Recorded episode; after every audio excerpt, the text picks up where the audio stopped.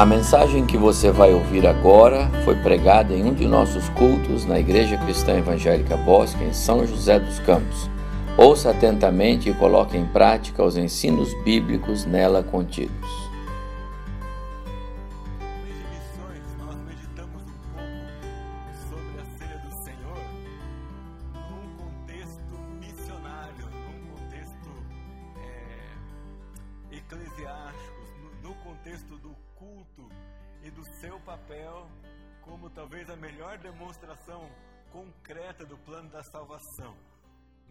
Fala no seu livro As Nove Marcas de uma Igreja Saudável que a ceia do Senhor é uma dramatização.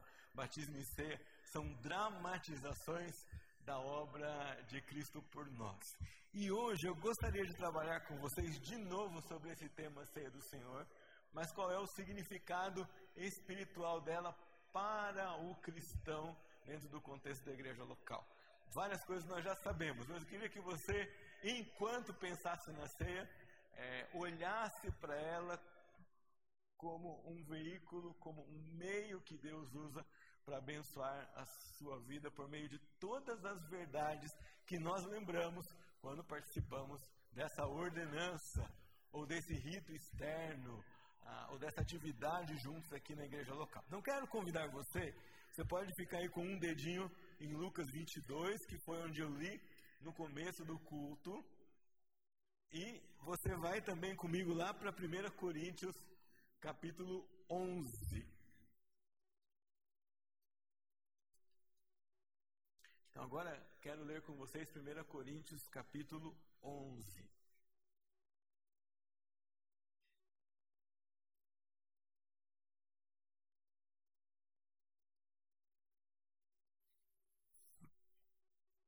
Partir do versículo 11. Eu vou ler, os irmãos podem me acompanhar. Diz assim o texto: Nisto, porém, que vos prescrevo, não vos louvo, porquanto vos ajuntais não para melhor, e sim para pior. Porque antes de tudo estou informado haver divisões entre vós quando vos reunis na igreja, e eu em parte o creio. Porque até mesmo importa que haja partidos entre vós, para que também os aprovados se tornem conhecidos em vosso meio. Quando, pois, os reunis no mesmo lugar, não é a ceia que comeis, porque ao comerdes cada um toma antecipadamente sua própria ceia, e há quem tenha fome, ao passo que há também quem se embriague. Não tendes, porventura, casas onde comer e beber? Ou menosprezais a igreja de Deus e envergonhais o que nada tem? Que vos direi? Louvar-vos-ei, nisso certamente não vos louvo. Porque eu recebi do Senhor o que também vos entreguei, que o Senhor Jesus, na noite que foi traído, tomou o pão e, tendo dado graças, o partiu e disse: Isto é o meu corpo que é dado por vós, fazei isto em memória de mim. Por semelhante modo, depois de haver ceado, tomou também o cálice, dizendo: Este cálice é a nova aliança no meu sangue. Fazei isso todas as vezes que o beberdes em memória de mim. Porque todas as vezes que comerdes este pão e beberdes o cálice, anunciais a morte do Senhor até que ele venha. Por isso, aquele que comer o pão ou beber o cálice do Senhor indignamente será réu do corpo e do sangue do Senhor. Examine-se, pois, o homem a si mesmo, e assim coma do pão e beba do cálice. Pois quem come e bebe sem discernir o corpo, come e bebe juízo para si. Eis a razão, porque há entre vós muitos fracos e doentes, e não poucos que dormem, entre aspas, que morrem. Não? Porque se nos julgássemos a nós mesmos, não seríamos julgados. Mas quando julgados, somos disciplinados pelo Senhor para não sermos condenados com o mundo. Assim, pois, irmãos meus, quando vos reunis para comer, esperais uns pelos outros. Se alguém tem fome, come em casa, a fim de não vos reunir para juízo. Quantas demais coisas eu as ordenarei quando for ter convosco. Nesse texto de instrução sobre como deveria ser tomada a ceia do Senhor, um rito na igreja primitiva um pouquinho diferente desse que nós é, conservamos, Paulo faz uma observação histórica, ou seja, da onde vem esse costume, da onde vem essa prática, da onde vem essa ordem, por que é que a igreja se reunia. E a explicação está lá nos evangelhos. Jesus se reúne por a ocasião da Páscoa. Então, ceia não é Páscoa, ela foi instituída na época da Páscoa, mas ela não é Páscoa. Jesus come a sua última Páscoa com os judeus e no meio da Páscoa ele faz uma virada de 180 graus e surpreende os seus discípulos. Porque até então eles eram um grupo de 12 judeus preparando uma Páscoa. Mas quando chega no meio da cerimônia, e na Páscoa dos judeus tinha pão, tinha cálice, né, tinham três pães, não é por acaso que o pão do meio era partido, né, três pães, vocês já sabem, três pessoas é, da trindade. Aí o ritual ia normal, os discípulos olhavam aquilo e diziam assim: opa, está tudo certo. Até que no meio ele para e fala assim: olha, eu tenho uma novidade para vocês. A partir de agora, depois, quando eu for, ah, vocês não vão mais celebrar a Páscoa, mas vocês vão celebrar um memorial. E quando celebrarem esse memorial, vão lembrar das coisas que eu estou ensinando para vocês e vão fazer isso até ah, o dia que o reino de Deus se cumpra, ou que tudo aquilo que vocês esperam aconteça. Talvez os discípulos não tenham entendido muito bem como nós entendemos hoje. Mas eles perceberam que houve uma mudança. Eles estavam acostumados desde pequenininhos na sua casa celebrar a Páscoa com seus pais sentados ao redor da mesa. Em tantos anos, o ritual nunca tinha mudado. De repente, quando eles preparam a Páscoa, tudo, tudo certinho, seguindo o manual, quando Jesus tinha dito para eles, encontrando todos os sinais no lugar que Jesus tinha sinalizado, no meio daquilo, Jesus faz uma diferenciação e diz para os discípulos: a partir de agora é assim que vocês farão, e farão isso em memória de mim, porque agora isso aqui não lembra mais a saída do povo do Egito, isso lembra o meu corpo que é partido por vós, isso lembra o sangue que é derramado por vocês, e há então uma nova, um novo significado nesse rito colocado então para nós. Queria pensar o que essa participação nossa nessa ordenança do Senhor tão antiga traz para nós ou para nossa vida como significado pessoal, que nós desfrutamos como cristãos, o que a participação da ceia requer de nós, o que ela significa na nossa vida. Antes, porém, eu queria lembrar algumas coisas que são muito importantes para nós. Pode mudar. Bom, a instituição da ceia do Senhor, então, foi como mostrei para vocês, no contexto da Páscoa, mas nós não podemos confundir. Nós não celebramos a Páscoa. A Páscoa é uma celebração dos judeus. Nós celebramos a ceia do Senhor.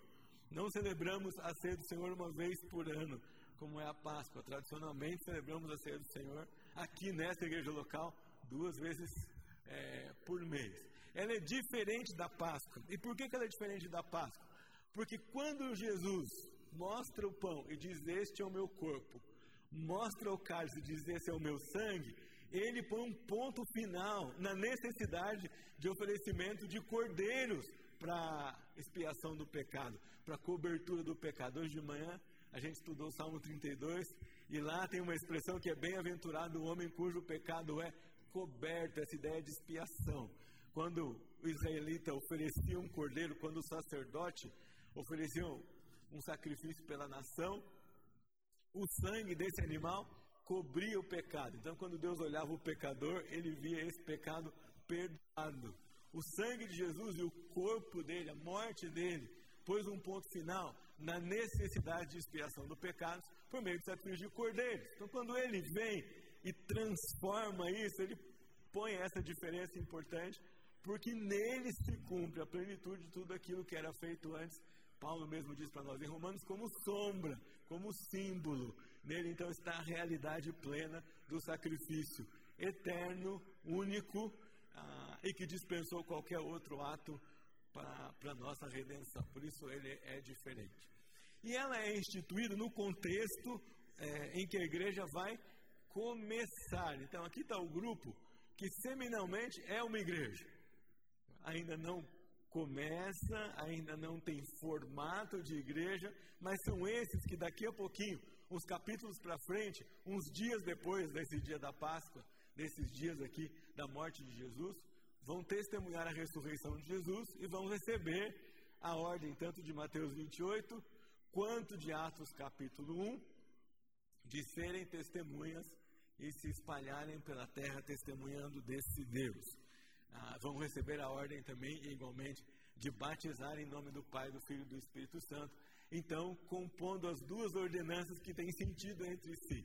Se nós somos introduzidos no corpo de Cristo pelo batismo, ou seja, o batismo simboliza a minha morte, a minha ressurreição no corpo de Cristo, pela ceia eu tenho o símbolo da minha união com o Cristo ressurreto, uma vez que fui salvo e testemunhei isso na ordenança do batismo. Ela é feita, então, no contexto da igreja local. Mas o que é a ceia é importante para nós. É uma ordenança, não é uma opção, não é uma atividade, não é uma reunião simplesmente que nós constamos no nosso calendário porque nós achamos que é importante. É uma ordem, nós temos a ordem de Jesus e a ordem reafirmar, reafirmada pelos apóstolos.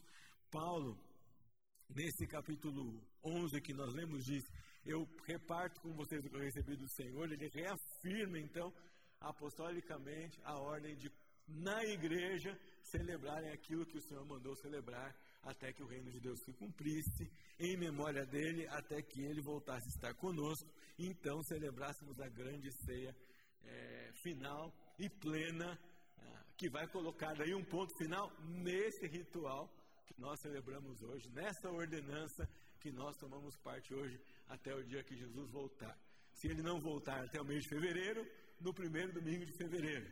Se ele voltar antes, é, então essa é a última ceia em que você tomará parte. Ah, é também um rito perpétuo. Você vai, enquanto frequentar a igreja do Senhor Jesus nessa terra, ver a celebração da ceia do Senhor. O que, que vai variar? Quantas vezes isso é, acontece? A igreja na América Latina, que tem o mesmo nome que nós, Igreja Cristã Evangélica, ela não, não é o mesmo grupo, não tem sequer a mesma origem que nós, mas eles têm dois cultos pela manhã e o primeiro culto sempre é de ceia. Então, todo domingo, quando você chega lá, o primeiro culto, a primeira hora, é um culto de louvor, oração e ceia, e depois começa tudo de novo, um segundo culto, e aí o culto que nós estamos acostumados a participar. Algumas igrejas celebram uma vez por mês, nós duas, outras em períodos que são mais convenientes, já que o período em que deve ser celebrado não está estabelecido nas Escrituras, mas sim que deve ser algo presente constantemente na nossa vida. É uma prática da igreja desde os primeiros tempos. É a prática da ceia, a prática da comunhão, a prática de demonstrar aqui, por meio de um ritual, o corpo e o sangue de Cristo nunca foi abandonada na história da igreja em nenhum tempo ela tomou algumas formas diferentes em determinados grupos, ela teve alguma ou outra variação na sua forma de ser administrada, mas ela está presente na história da igreja é, todo o tempo, o tempo todo. O que é que não muda nunca? Há sempre dois elementos: pão e vinho. Pão e o fruto da uva. Há sempre um símbolo que é, é composto pelos dois, o corpo e o sangue de Cristo. Portanto, aquele que toma parte, toma parte dos dois elementos. Ninguém pode chegar e dizer assim: ah, eu vou tomar parte do pão, mas não vou tomar parte do vinho. Quem toma parte de um, toma parte de outro. É, sempre teve um tom festivo. Você pode pensar, mas pastor, a gente está comemorando ou está lembrando a morte de alguém, está lembrando o, sofrimento de alguém por nossos pecados mas nós estamos lembrando também a ressurreição do nosso Salvador. E estamos lembrando o que isso significa por nós. Então, embora nós carreguemos no dia da ceia, nós vamos ver daqui a pouco, um tom de contrição, um tom de confissão de pecados, um tom de exame, um tom de humilhação diante do Senhor, agradecendo, adorando e nos purificando para participar juntos desse ato de comunhão, nós também festejamos e comemoramos, porque essa mesa é o símbolo concreto, é a amostra daquilo que o Senhor fez por nós e que nos garantiu vida eterna. Outra coisa também que tem acompanhado a ceia e toda a história da igreja é que ela não é um ato individual. Se você vê um dia alguém vendendo pela internet, compre o seu kit ceia participe da ceia do Senhor em casa, isso é errado. A gente não faz isso individualmente. Ah, nós levamos ceia com um grupo para pessoas que não têm possibilidade de vir à igreja, mas a igreja vai até lá. Nenhum de nós está autorizado a se autosservir a ceia, porque não é um projeto individual, é um projeto coletivo, corporativo, que nós fazemos juntos e não fazemos sozinhos. Diferente do batismo, que é uma ordenança individualizada. Né? Você nunca viu ninguém batizar todo mundo junto ao mesmo tempo, até porque operacionalmente seria uma confusão. Mas a ceia, ela não é individual, ela é algo para todos nós. O que é que a ceia simboliza exatamente? De pronto, você já sabe: morte e ressurreição de Cristo, a morte e o sacrifício de Cristo na cruz. Lembrando que o sacrifício de Cristo na cruz foi um alto preço, como nós cantamos aqui agora, que ele pagou para Deus. Isso é muito importante a gente lembrar. O preço pago pelo sacrifício de Cristo não foi para o inimigo. O preço pago pelo sacrifício de Cristo foi para aplacar a ira do Pai. Ele tomou o castigo que você e eu deveríamos merecer. Foi aplicado nele, por isso a sua morte. Enquanto você participa da ceia, quando você segurar esse pedaço de pão na sua mão, você precisa se lembrar disso. Era eu, era meu castigo, era meu lugar, era meu sofrimento, era minha morte, era minha perdição, só não foi porque o Senhor providenciou que o seu filho morresse, tivesse o seu corpo dilacerado e o seu sangue derramado por nós. Essa é a primeira coisa que nós vamos lembrar. Mas mais do que isso, a ceia simboliza a união de Cristo com o crente. Quando nós estamos aqui celebrando a ceia, nós estamos lembrando do nosso Salvador, nós estamos proclamando a obra dele por nós, mas nós estamos tomando parte na sua vida quando nós participamos da ceia, tomando parte dos elementos. Então ela também simboliza a minha união com o meu Salvador, que morreu, mas não ficou morto. Ele foi ressurreto. E ressurreto, vivo, tem comunhão comigo. Ressurreto e vivo se mantém unido comigo. Ressurreto e vivo faz companhia para mim, para você, por meio do seu Espírito que habita em nós. A ceia também significa a apropriação das bênçãos da união com Cristo. Se você vai perguntar, pastor, mas quais são as bênçãos da união que nós temos com Cristo? Eu posso lembrar algumas para vocês. Se alguém está em Cristo, nova criatura é. As coisas velhas já passaram e tudo se fez novo. E há várias outras bênçãos que nós nos apropriamos quando participamos da ceia, nos lembramos dela, o perdão dos nossos pecados. A Bíblia diz que se confessarmos nossos pecados, Deus vai examinar, abrir um protocolo e responder em sete dias úteis para nós somos perdoados? Não. O que diz a palavra de Deus? Se confessarmos os nossos pecados, Ele é fiel e justo para nos perdoar os pecados e nos purificar de toda injustiça. Pronto, está liquidado. Você não precisa ter dúvidas. Não tem que esperar a resposta. Não é alguma coisa que você fica agoniado para saber. Né? E aí, eu estou perdoado não? Se você confessa, outro texto vai dizer: aquele que confessa o pecado e deixa o pecado alcançará misericórdia. Fruto da nossa união com Cristo, nós temos direção. Fruto da nossa união com Cristo, nós temos o fruto do Espírito em nós. Fruto da nossa união com Cristo, nós temos comunhão com Ele por meio da palavra. Então hoje, quando você pegar, quando você se apropriar do pão, quando você se apropriar do cálice, lembre-se que você está se apropriando de todas essas coisas. Que em Cristo você recebeu o presente de todas essas bênçãos. Não custa nada para você e para mim, porque custou para alguém. É pela graça, mas não é de graça, porque o preço que o Senhor pagou foi muito alto, foi a vida do seu próprio filho. Eu já contei para vocês aqui que a Poliana, quando nasceu, teve um contratempo, um pequeno contratempo. E eu vi que tinha um pouco de agitação na, no quarto e tal. E a pediatra chegou e disse assim: Pai, eu preciso falar com você. Sabe aquele momento? que dura três segundos, mas parece que durou um dia, né? Pai, eu preciso falar com você, não pode falar na frente da mãe e da avó, eu tenho que sair do quarto. O que a gente já pensa? Não é uma coisa muito boa. Mas ela foi bem direta e disse para mim assim: olha, nós vamos fazer uma transfusão de plasma. Se não funcionar, é, nós vamos levar Poliana para UTI, vamos trocar todo o sangue dela e aí tem risco de morte. Eu falei para ela, tá, quando que isso vai acontecer? Ela falou assim, hoje à noite faz a transfusão de plasma, o senhor tem que observar isso durante toda a madrugada, alguns sinais, né? Ah, e aí depois, então, na, amanhã de manhã, a gente conversa. Só que isso era no mesmo dia de manhã, então eu tinha que esperar o dia inteiro até a noite para o primeiro procedimento, esperar a noite inteira o resultado do primeiro e do segundo. Quando ela acabou de falar comigo, eu não queria voltar para o quarto, né? Porque eu não queria dar aquela notícia tão rápida para a mãe. Então eu fui para fora do hospital. E naquele dia eu orei e falei com Deus, poxa, se eu sou capaz de amar tanto um ser, né, que é minha filha, que tem um dia que está comigo, eu vi, ela nasceu agora de manhã, ela está comigo algumas horas, e dói tanto, e eu já amo tanto, como foi para o Senhor, que tamanho é o amor do Senhor por mim, que decidiu pegar o seu único filho e dizer, ele vai tomar o seu lugar. Nós não podemos deixar que a grandeza do sacrifício de Cristo por nós se apequene no nosso dia a dia como uma verdade corriqueira. Não foi qualquer coisa. Não é um ato histórico que nós já sabemos de cor e salteado.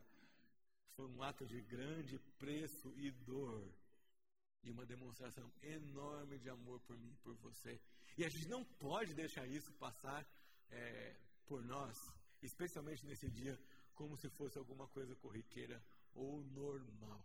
Um grande presente, é um grande ato de graça por nós. A ceia também simboliza nossa morte e ressurreição em Cristo.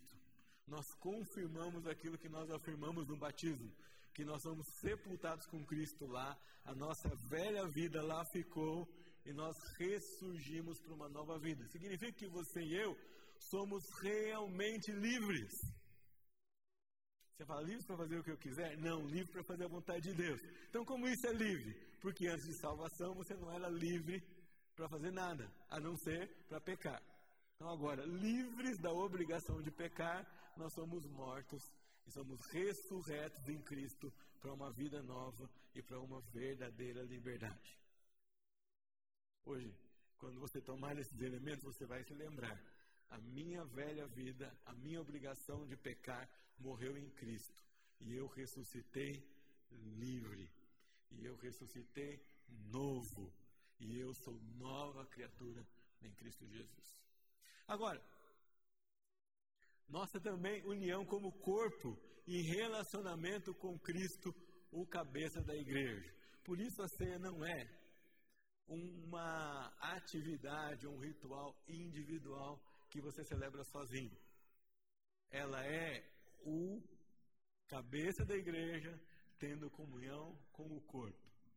É a igreja junta, reunida, testemunhando e pregando o evangelho por meio dos elementos que servem, por meio da mensagem que é pregada por meio da ceia do Senhor. Ela também simboliza a nossa união com Cristo e com o corpo de Cristo. Eu queria tomar um pouquinho mais do nosso tempo hoje à noite agora, pensando na, na instrução que Paulo diz para dar a nós aqui no versículo 28.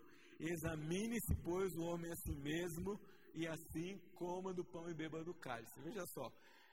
A primeira coisa que eu queria chamar a sua atenção é que você, Paulo não dá para você a possibilidade de desistir de participar desse momento. Ele diz: acerte a sua vida e participe.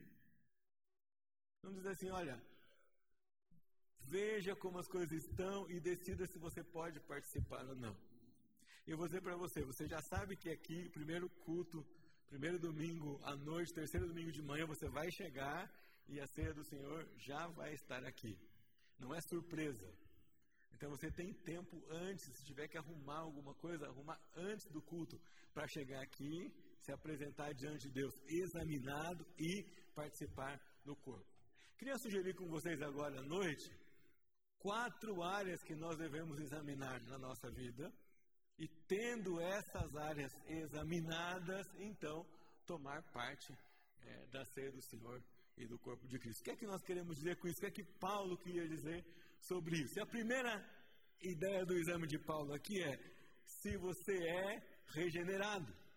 Poxa, você tem convicção da sua salvação. A ceia do Senhor, segundo a nossa confissão de fé, ela é a expressão do crente, da vida do crente em Cristo. Ela foi oferecida pelos apóstolos aos crentes. Então você precisa ter certeza de que tem a convicção no seu coração da salvação e da obra que Cristo fez em sua vida. Quando diz Paulo, Paulo diz aqui, examine se o homem a si mesmo, a primeira coisa que ele está pedindo para as pessoas que o escutam é confira se você está em condições de participar da ceia, porque ela é a reafirmação da sua união com Cristo. Quem não está unido com Cristo não pode afirmar uma verdade que não experimentou. Então, essa é a primeira etapa. Nós temos convicção da nossa salvação em Jesus. Você já teve essa experiência transformadora de salvação. Você tem convicção dela. Você tem essa história para contar. Isso foi marcante na sua vida. Você não resvala em dizer: sou de Jesus, tenho convicção disso, ele pagou um preço por mim, ah, e não tem nada que possa separar dessa verdade? Esse é o primeiro exame que a gente precisa ter. O exame de que eu, em Cristo, fui regenerado e tenho essa convicção. O segundo é, se eu fui batizado, examine se o homem é assim mesmo, é só parte do corpo de Cristo por meio do batismo. Vamos lembrar que o batismo é a ordenança que marca a nossa entrada no corpo de Cristo.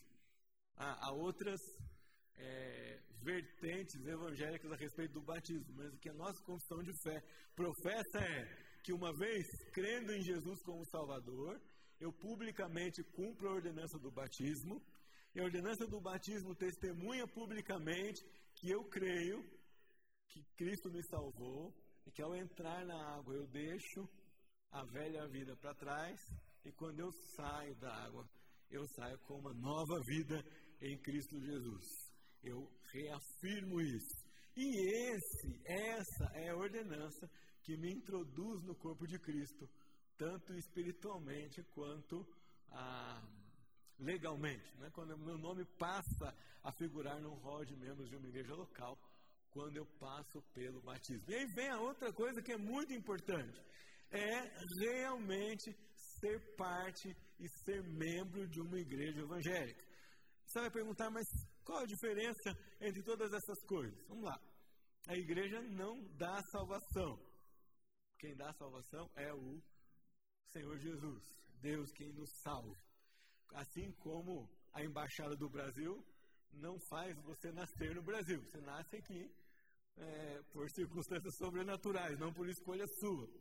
Então nós não dizemos nada sobre sobrenaturalmente sobre a sua salvação. A igreja não concede salvação. O que acontece quando você se batiza e se torna membro de uma igreja local? Quando o significa ser membro de uma igreja local? Significa ter compromisso com o corpo e significa dizer que esse corpo olha para você e diz: Eu vejo os frutos da salvação na vida desse, dessa pessoa que é membro aqui na igreja. Então, quando você é batizado, é como se você ganhasse um passaporte. Não ganha nacionalidade, não, você ganha um passaporte. E quando você vem aqui na ceia do Senhor, é como se você ganhasse um carimbo ah, que diz assim: olha, essa igreja, por meio da ceia do Senhor, testemunha e acredita que você continua dando os frutos da salvação, que você continua expressando uma vida que condiz, que combina com a salvação em Cristo. Então, quando mensalmente você comparece aqui e diante da liderança da igreja que você é membro. Você participa da ceia do Senhor, tendo se examinado, é nesse contexto que você recebe esse elemento da sua igreja local. Eu sou membro da igreja local e eu então recebo a reafirmação da liderança na qual eu vou, para a qual eu voluntariamente me submeti. Ninguém aqui foi agarrado na rua e teve que assinar uma carta de ser membro da igreja, certo? Você veio aqui e voluntariamente se torna membro da igreja local. Então, quando você se torna membro da igreja local, essa liderança, pastores liderança espiritual, cuidam da sua vida no sentido de que ela dê frutos dignos da salvação. E quando precisa a atenção ser chamada ou a disciplina ser aplicada, é sempre nessa direção de fazer com que você volte ao caminho desenhado pelo Senhor. Como no estudo de hoje de manhã, nós vimos, nós vimos que Natan fez com Davi. É? Chamou a atenção dele, Davi se arrependeu, voltou ao curso normal da, da sua vida. E por último, mas não menos importante, nós precisamos examinar se de fato nós estamos vivendo por um salvo, é, como um salvo em Cristo Jesus. E aí, pode deixar palhadinho aí. Há alguns aspectos que nós devemos olhar que Paulo trata na igreja de Corinto. Primeira coisa é a questão da pureza. Temos cultivado uma vida moralmente pura, uma vida mentalmente pura. Temos nos livrado da impureza dia a dia do nosso coração. Essa é a primeira coisa que nós devemos examinar. Bom, pastor, eu estou aqui hoje à noite, eu vou participar da ceia, mas eu percebi que eu preciso melhorar nisso. Então participe e firme com o Senhor um compromisso de que você vai buscar do Senhor mais pureza. Sempre me lembro daquele hino: mais pureza dá-me, mais horror ao mal, mais horror ao pecado, mais tristeza ao pecar, mais do coração do Senhor Jesus por nós. E essa é a primeira área que nós precisamos é, examinar na nossa vida. Temos buscado pureza. A pureza e a santidade são insistentemente colocadas nas cartas dirigidas às igrejas por Pedro, por Paulo, por João. Ela é insistentemente colocada no Novo Testamento como marca de alguém que, por meio da sua pureza, vai fazer diferença no mundo onde vive e vai ser relevante. Então, sua vida tem sido pura. Pura na moral, pura na área financeira, pura nos relacionamentos, pura no falar. Paulo aos Colossenses, e Paulo, quando fala também com Timóteo, toca todas essas áreas quando exorta seu filho na fé, que ele deveria ser é, padrão dos fiéis em várias áreas da sua vida. Hoje, antes de participar da ceia, eu queria desafiar você a olhar essa área. Eu tenho buscado do Senhor mais pureza. Eu preciso melhorar nisso, eu preciso buscar mais isso do Senhor. Outra área importante para nós é se nós temos nos atentado aos mandamentos de, de Cristo, aos mandamentos do Senhor, espalhados na palavra por nós. Vez por outra, alguém sempre tem uma pergunta. Né? Pastores têm perguntas que a gente sempre ouve, sempre. Uma delas é: como eu sei a vontade de Deus? Quase todo mês alguém pergunta isso para a gente. É, confuso, tentando descobrir como se descobre a vontade de Deus. E vez por outra, a gente tem que lembrar que a vontade de Deus está descoberta aqui na Sua palavra. O problema é que às vezes nós ignoramos os passos básicos, essenciais, revelados aqui, para que nós saibamos o que fazer em situações de conflito ou em decisões difíceis. Mas se nós trilharmos o caminho da base, se nós olharmos os seus mandamentos, se nós fizermos aquilo que ele nos manda, na hora da dor, da provação, da tentação, da decisão difícil, nós vamos saber o que fazer, porque nós temos andado dentro dos seus mandamentos, dentro daquilo que ele pede por nós. Toda vez que você ler aqui na Escritura, a ideia é que nós vamos andar no Espírito, andar pelo caminho é, certo, não andar com os ímpios, como diz o Salmo 1. Andar, caminhar no caminho é sempre um símbolo de vida, de conduta, de sujeição, de obediência.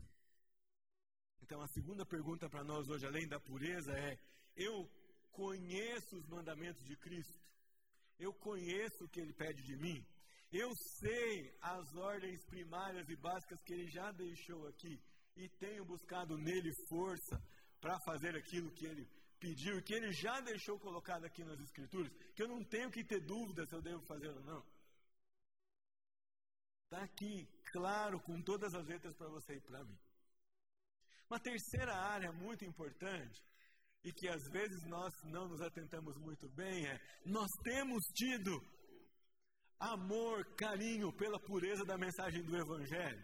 Paulo sempre insiste isso com as igrejas.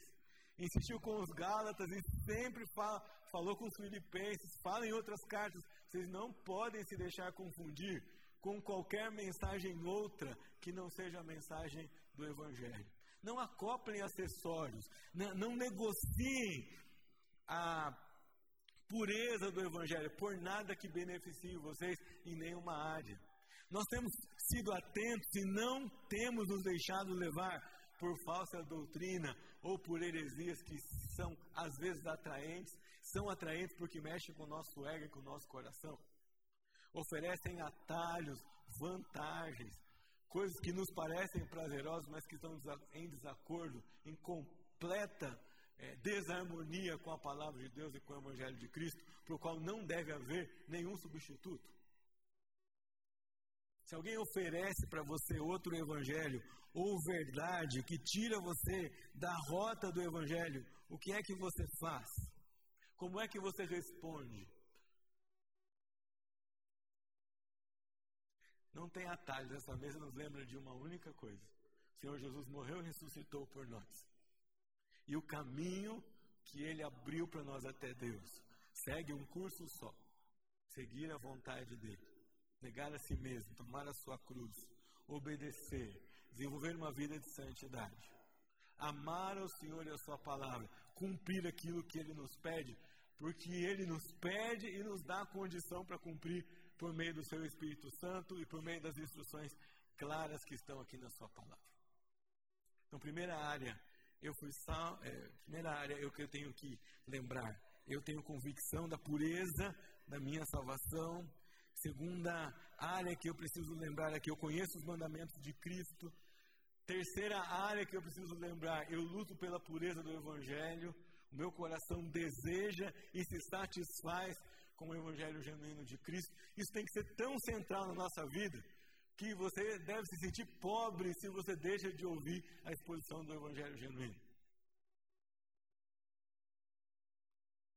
Tudo que nós fazemos aqui gira em torno da mensagem central do Evangelho. E por último, e um problema muito é, patente, muito visível aqui na igreja dos Coríntios. Se a ceia é o símbolo da união e da unidade do corpo de Cristo, a minha próxima pergunta é: tenho promovido unidade no corpo de Cristo ou divisão? E se eu tenho promovido divisão, eu preciso me arrepender e tomar parte do corpo de Cristo. Hoje, enquanto você participa da ceia, você está proclamando a união de, um com os outros, de uns com os outros. Nós estamos aqui pregando a mensagem que nós cantamos, que na força do Espírito Santo nós pagaremos o preço de sermos um só coração do Senhor.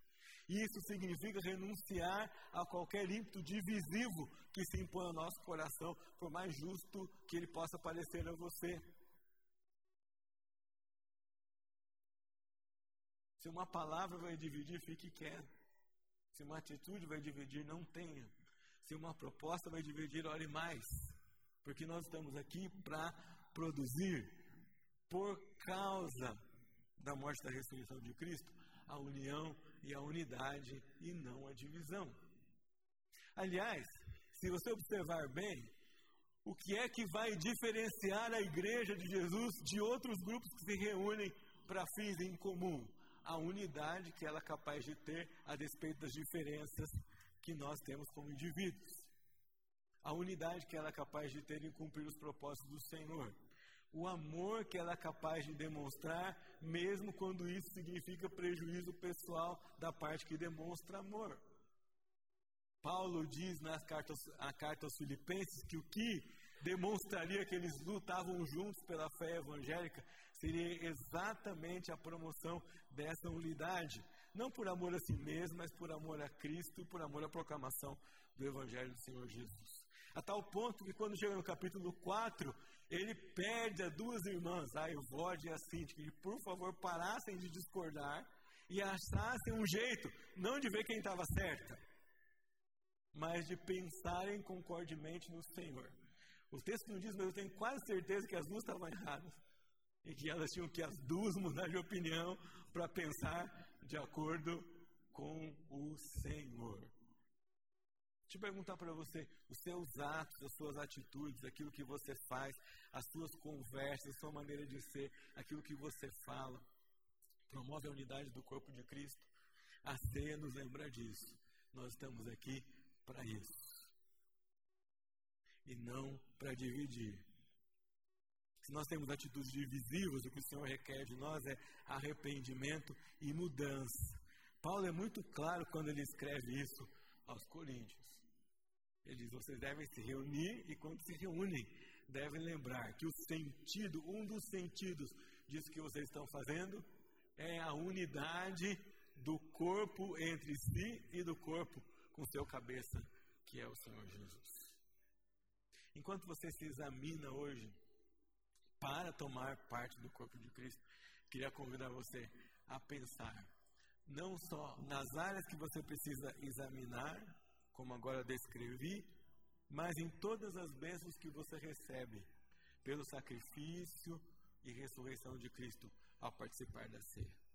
Que enquanto você participa da ceia, você demonstre ao Senhor contrição, demonstre ao Senhor arrependimento, demonstre ao Senhor tristeza pelo seu pecado, pelo que você precisa mudar, mas também que você demonstre ao Senhor alegria, demonstre ao Senhor gratidão, demonstre ao Senhor adoração por todas as bênçãos que Ele deu a você, quando Ele salvou você, quando Ele mandou o seu filho para morrer numa cruz, para ressuscitar e para salvar você. É isso que essa mesa significa. Ela proclama condenação e juízo, mas ela proclama salvação e esperança. Ela lembra que aquele que prometeu que ia morrer ressuscitou e ressuscitar e cumpriu a sua promessa, morreu e ressuscitou, ele vai cumprir a promessa de voltar aqui e nos buscar um dia, cumprindo tudo aquilo que ele disse, cumprindo todas as suas promessas e mostrando a todo olho, crédulo e incrédulo, quem ele é e que ele é o Senhor ressurreto que nos ama